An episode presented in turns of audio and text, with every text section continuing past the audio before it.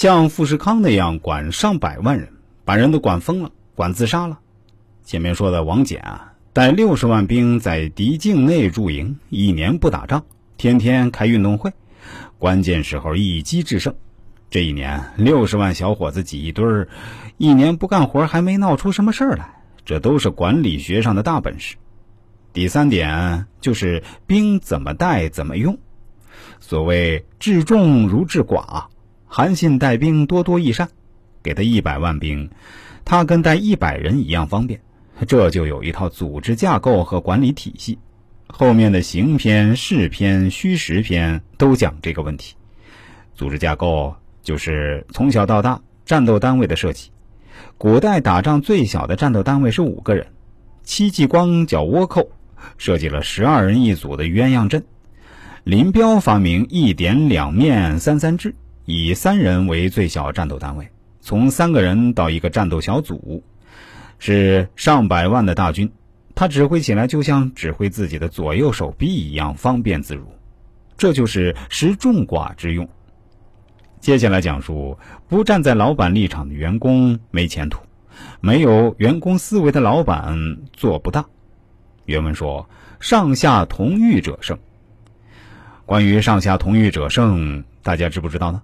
每个人都说知道，但用王阳明“知行合一”的观点来说，没做到就不是真知道，那就几乎没什么人知道了。“上下同欲者胜”，人们自然都是要求别人同自己的欲，特别是上要求下要同上的欲。很少有人理解是自己要同他人的欲，要跟从他人的欲。理学家说存天理灭人欲，王阳明说天理积人欲，两个欲不是一个欲。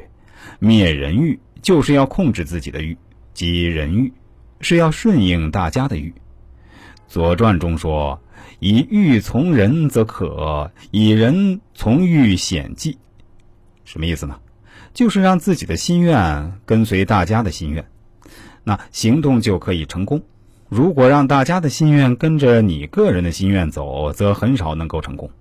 所以，我们可以把“上下同欲者胜”这句话改一下来理解，改叫“同他人之欲者胜”。这就回到利他就是利己的大道理了。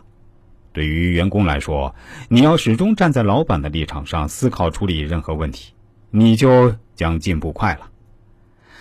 对于乙方来说，你就进步快了；对于乙方来说，你要始终站在甲方老板的立场，诚则灵，你的业务就稳了。对于老板来说，你要有员工思维，凡是站到员工的立场去看一看，服务员工、关注员工，就有人愿意跟着你干了。对于企业来说，要始终站在消费者的立场，不要总想利用信息不对称挣钱。而是实实在在为消费者建起别人做不到的产品和服务体系，这就百年品牌了。上下同欲者胜，如何做到的呢？